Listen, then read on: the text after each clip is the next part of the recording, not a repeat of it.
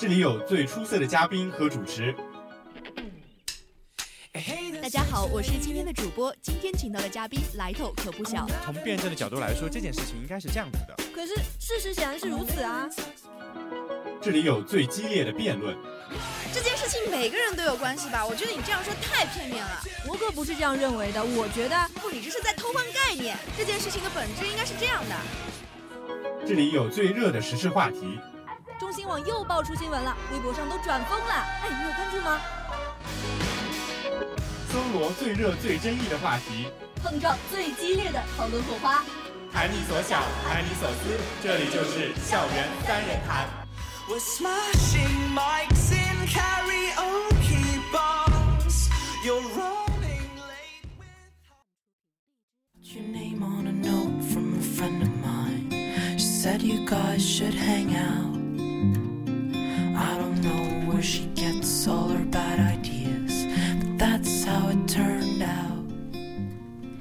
各位听众，欢迎收听 FM 九十五点二浙江师范大学校园之声，这里是校园三人谈，我是大兵。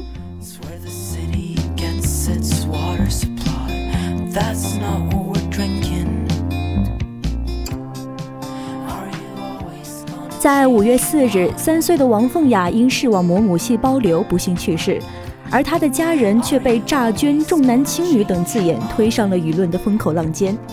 然而，随着调查的一步步的深入，真相也随之浮出水面。王凤雅的父母不存在诈捐行为，一些媒体自媒体也删除了之前的报道。我们如何看待网络慈善对于社会的影响？网民在此次事件中又到底扮演着什么样的角色？大众的神经为何会轻而易举地被重男轻女这样的字眼给刺激到？我们要如何正确地面对舆论？那么，就让我们走进今天的校园三人谈，来一探究竟。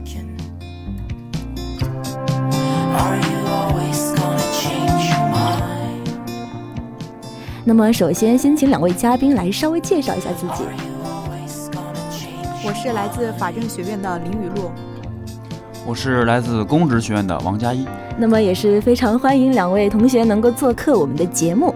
那么在节目的开始之开始的时候呢，我要稍微问一下两位嘉宾，你们对于王凤雅事件有过怎样的一个了解？能说一下你们的看法吗？嗯，这个事件呢，我也是在嗯朋友圈有看到，就是说，嗯，他的王凤雅，她的母亲首先。嗯，在水滴筹上发表了一个筹款，就是因为他的女儿生病了。但是后来，后来他的嗯，他在朋友圈又晒出他儿嗯，他他带着儿子去北京求医的事件。然后这个事件呢，又被一些媒体报道出来说，嗯，一些媒体他自己臆想出来说，是因为嗯，把女儿的筹款用到了儿子的治病身上。最后，嗯，最后通过我们的深，呃，通过央视的深入调查，发现这个事情又是来了一波反转。其实根本没有把女儿的善款用到儿子身上。对，其实很大一部分原因是媒体在其中有有种作祟的感觉。那么男嘉宾呢，有什么补充吗？嗯，主要的还是像女嘉宾讲的那样。嗯，那好的。那么在事件当中，王凤雅一家是在水滴筹等软件上进行了一个求助和筹款的。然而，这种互联网加慈善的这种慈善模式，在近几年也是非常的流行。那么，你们认为现在的这种网络慈善与传统的这种慈善相比，他们会有哪些优点和缺点呢？与传统的相比，网络慈善的平台显得更低，你这样会有。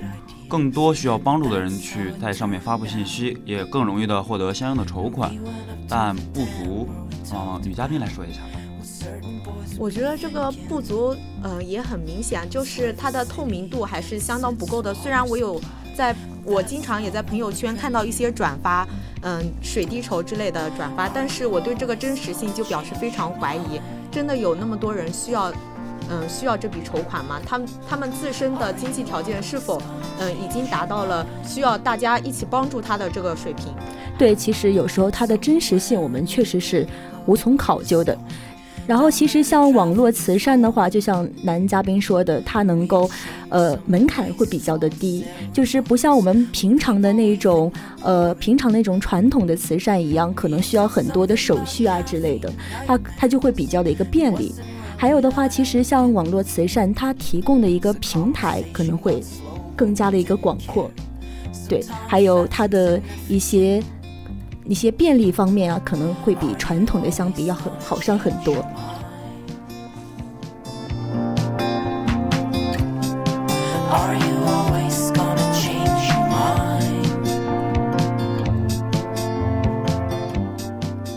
那么从两位的嘉宾回答中，我们可以看到网络筹款的一些优点和缺点。我们无法否认，像互联网，它确实是。方便了我们的生活，许多信息呢，我们都可以从网络中获知，许多事情也都可以通过网络这样的一个平台来实现。在这样的一个环境之下，网络募捐就成为了一种慈善的一种非常重要的方式。各类慈善捐款平台也相继的出现，改善了人们的慈善方式，让我们能够呃动动手指就能够把自己的爱心给传递出去。但是为什么我们大众有时候会对网络慈善的行为越来越不信任了呢？两位嘉宾有什么看法吗？男嘉宾先说吧。呃，主要还是像刚刚女嘉宾提到的一个透明度的原因，我们轻松轻轻松松的就可以把钱捐出去，但是这笔钱用在了哪里，到底有没有用到实处，我们就不知道，还是源于一个信任的问题。对我像我们平常的那种。平台上，它的一种法规和监督的一个制度，其实并不是特别的完善。有时候我们把钱捐出去之后，它的去向我们确实很难的去捕捉到。那么女嘉宾呢？我觉得确实就是一个透明度的问题，确实是我们嗯特别关注的。对于我们筹款，嗯。对于我们这些筹款的人来说，能够把钱用到实处是非常非常是嗯，我们非常想要看到的。但是这笔钱最终的去向到底是在哪里，我们却无从得知。对对，女嘉宾说的跟男嘉宾其实观点是一样的。其实除了这点方面的话，不知道嘉宾们有没有想过一个问题，就是比如说你平常在微信上你看到这些呃网络的上网络上的捐款，你可能稍微呃操作几下你就把钱捐出去了。你就会失去了一种较真的那种感觉，就感觉啊，钱反正都已经出去了，之后的去向在哪儿，其实也不用特别的在意，好像只要自己善心到了就好了。不知道有没有这样的一种心态，就是平常你们去捐款的时候。我觉得还有一个原因就是，因为我们捐的每笔善款，并不是说嗯数额非常大，如果这个数额非常大的话，我们也会。比较较真，但是它的数额其实也是我们可以接受的。其实我们就对它没有那么多的关注。对对对对对。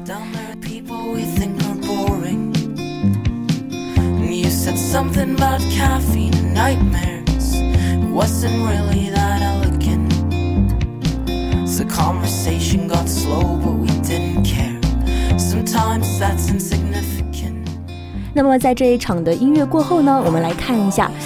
这场网络暴力背后的一个城乡的差异。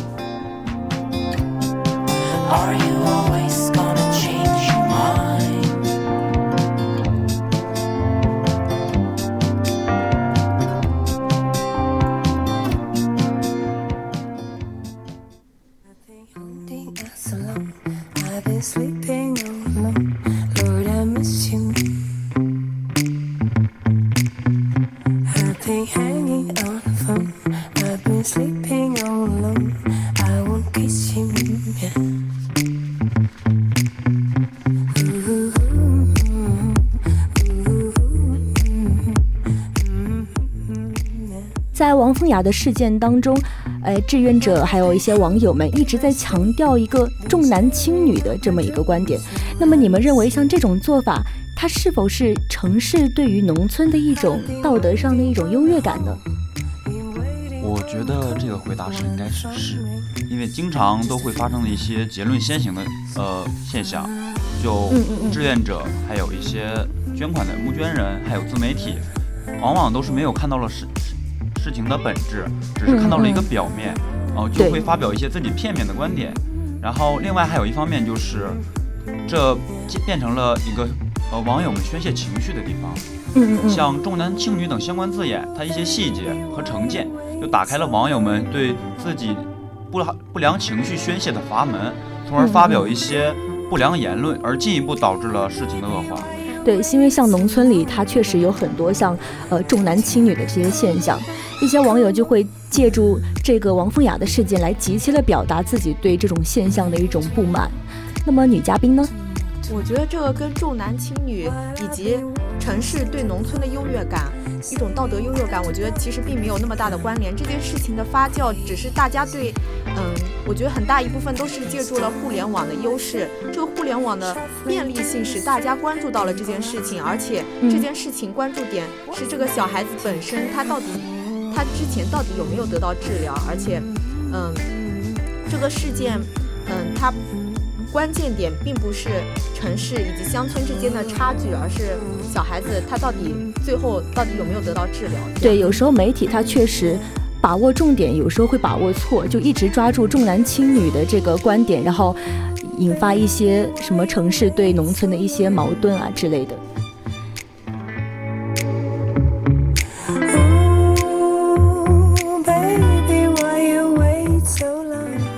联网呢，有时候它也会放大某种的社会的一种情绪，比如说一开始只是，呃，网络上报道可能只是拿钱救儿，但是慢慢的就变成了一个重男轻女，使得整个群体呢就受到了这样的一种相互的影响，然后情绪就慢慢的不断的被扩大，在情绪氛围下的舆论呢，也会往往的表现出比较一种荒诞的一种态度的倾向。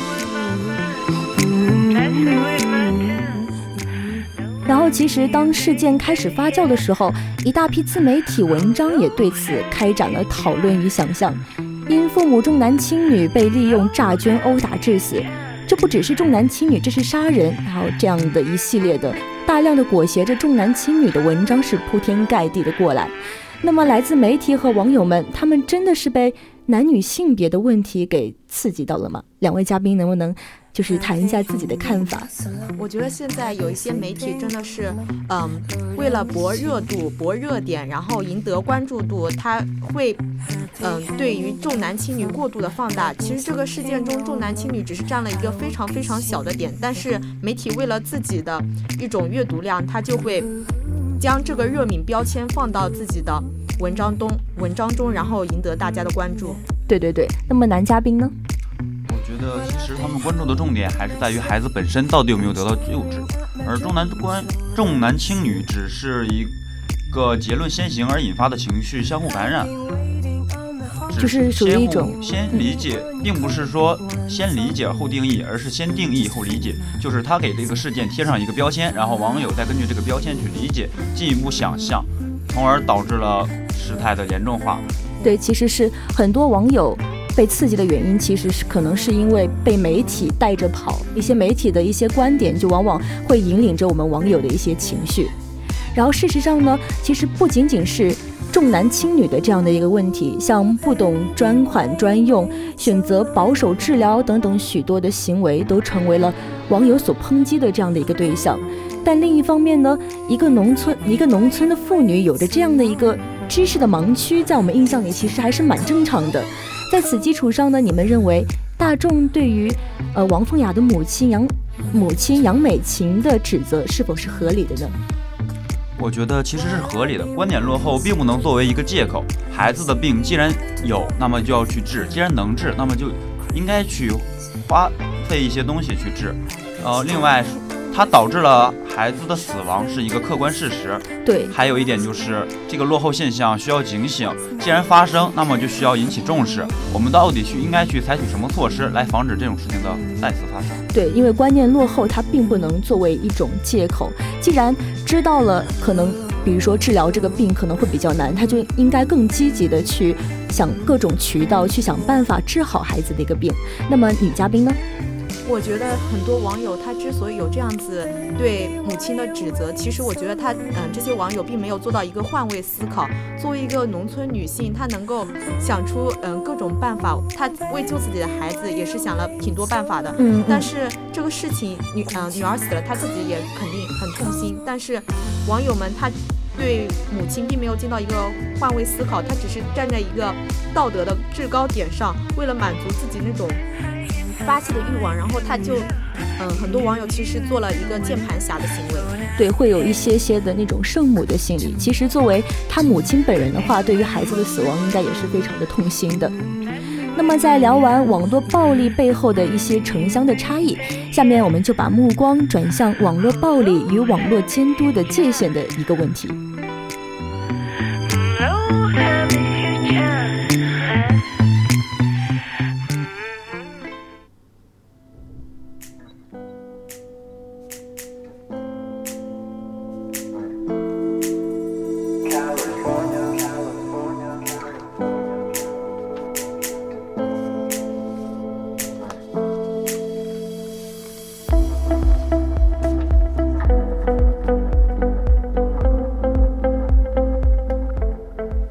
首先，我要问一下两位嘉宾，你们认为这场网络暴力它为什么会发生呢？从自媒体方面，一方面是指片面的看到了问题，然后进而的想博一波关注，就放一些像重男轻女这类热点、热敏词汇。另外，网友的观点来看，就是对于事情的并不理解，没有去深究，从而并且导在网络上跟风，跟风现象盲目。从众的一个心理。嗯，对对对，就是一些媒体，他可能会一味的去追求一些热度与利益，然后我们的网友有时候对于事件本身没有一种深究的那么一个态度。那么女嘉宾呢？我觉得其实我们网上的监管部门，他其实对这个事件，我觉得关注度还是不够的。当有这样子一个网上的事件爆出来，我们的呃监管机制到底在哪里？我们到底嗯，不要说网友有没有深究，首先我们相关部门对这件事情有没有深究？我觉得这是一个我们应该思考的问题。对，其实像现在很多网络暴力，它的成本太低了。你在网上敲几个字，你就可以轻松的攻击到别人，而且你本身也不用负任何责任。这其实是网络监督平台的这样的一个问题。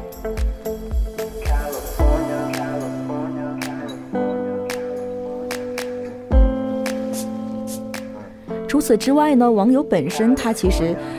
很多时候他没有一个换位思考的这么一个概念，很多时候都是从自己角度，哎，如果是我我的话，我就是怎么怎么样，怎么怎么样，很少就是很少会说，假如我是他的母亲，我会怎么怎么样，这其实就是一个换位思考的这么一个问题。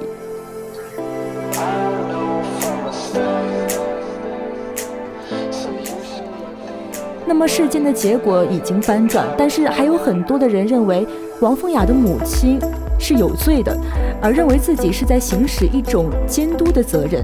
那么，两位嘉宾，你们认为网友的这种行为是否是真的起到了一个监督的作用呢？男嘉宾先说吧。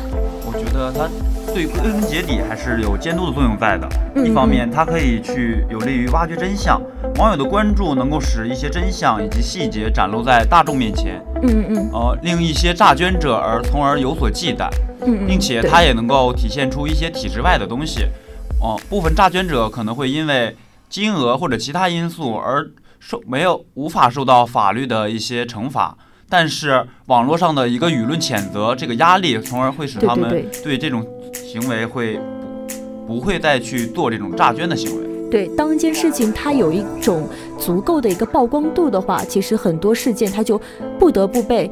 就是由于网友的一个力量，不得不被继续的挖掘，很多细节也会开始慢慢展露，很我们也会慢慢的接近于事件的一个真相，然后再加上网友他舆论的这种压力，其实对于相关部门来讲，其实是可以约束他们的。那么女嘉宾呢？我觉得诈捐者毕竟是少数，多数群体他其实真正都是想通过一些筹款平台筹得善款，然后真正帮助有需要的人。但是网友他他的这种评论，有时候网友只是为了跟风，或者是为了。嗯，博取别人的关注度，他其实并没有看到事情的本嗯真相，事情的本真，他反而会嗯改变舆论导向，然后让我们不能够看到事情的真相。对，对于事件本身的一种深挖，他们其实很多时候都没有做到位。除此之外呢，其实。像呃网友他们起到的这种监督作用，有时候很可能会变味，就是一旦你这个度不控制好的话，就会变成一种网络暴力。就像我们案例中的他的母亲，就因此受到了很多网友的暴力，就发短信啊，各种侮辱性的词汇就用在用在了他母亲的身上。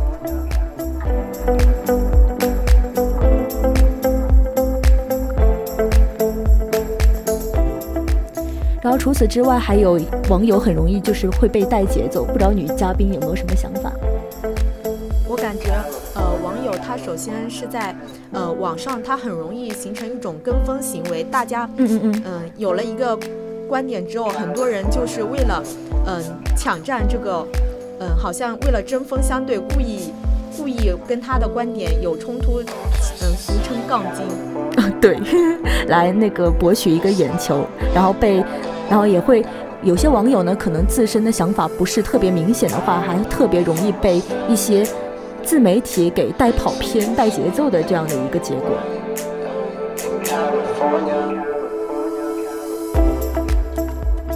那么在这样一个后真相的一个时代里，比起客观的事实，网民网民之间的情绪的滋长，其实更能影响舆论。那么在王凤雅的这这件事情当中，网民的情绪为何会被频繁的裹挟跑偏呢？你们两位又是怎么看的？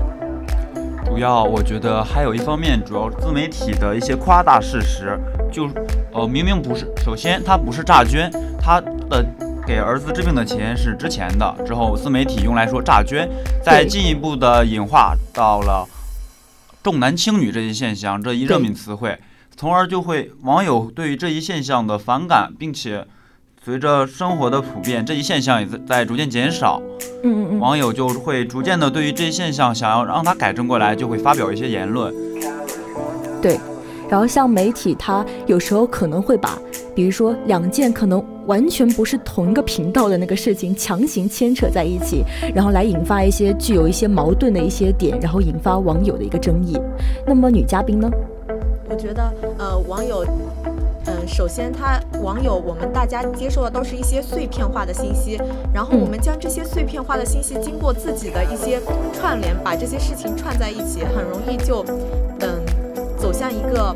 嗯，不正确的道路。对对对，就会想的比较偏，可能会脱离事件的本身。其实除此之外呢，很多我们还有一个原因，就是我们对于媒体的一个信任度可能会比较的降低。会觉得啊，媒体很多报道的事情其实都，嗯，与自与真与真实其实是有一定差距的。就慢慢的对于事实不再的苛求，而是寻找到一种情感的共鸣，就会想着，既然事实我们不知道，那么作为一个情感的一种表达，我们还是可以的。然后就会慢慢的引发一种情绪上的一种旋风。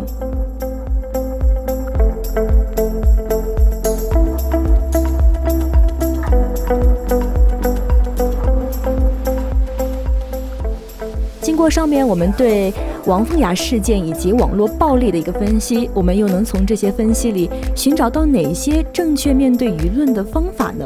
那么在一段音乐过后，马上进入我们今天的节目的最后一部分：如何正确的面对舆论。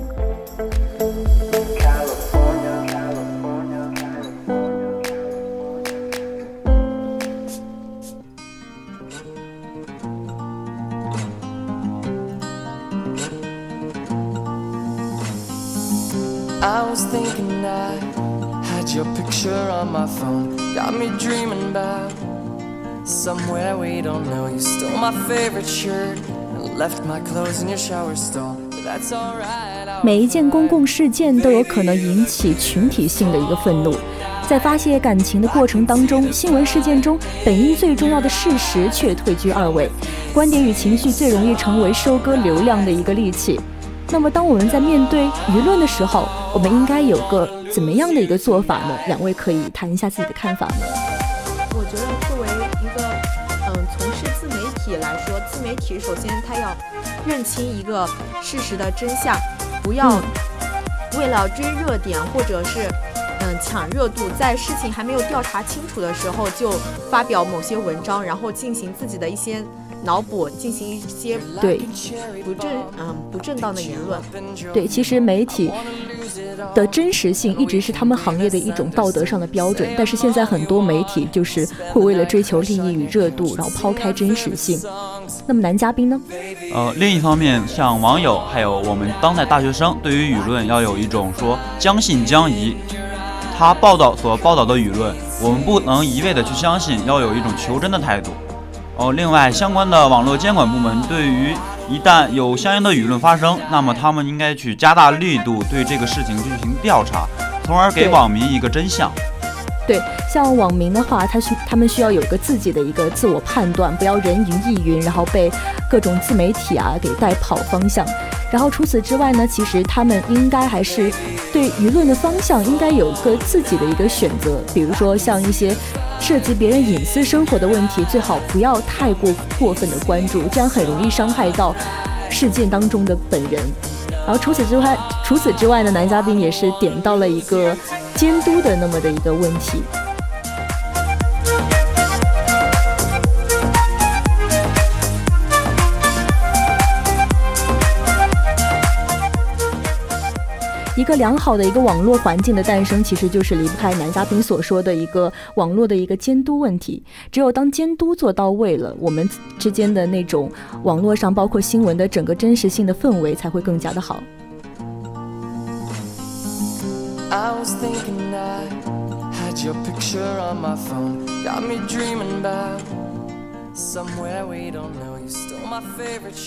后真相时代下，每一次热议的话题都与传统的伦理有关。此次王凤雅事件所触及的，都是中国几千年都还存在的重男轻女的思想。李普曼曾言：多数情况下，我们并不是先理解后定义，而是先定义后理解。重男轻女的思想一直以来都是网络舆论热议的一个标志。这一成见系统一旦完全固定，网民的注意力就会受到这一支持，就会受到支持这一系统的事实所吸引。而对于他相抵触的一些事实，则会做到视而不见。网民在认知上的证实性偏差也就慢慢的形成。作为一个理性的大学生，应该在舆论下保有自己的一个是非的判断力，而不是人云亦云。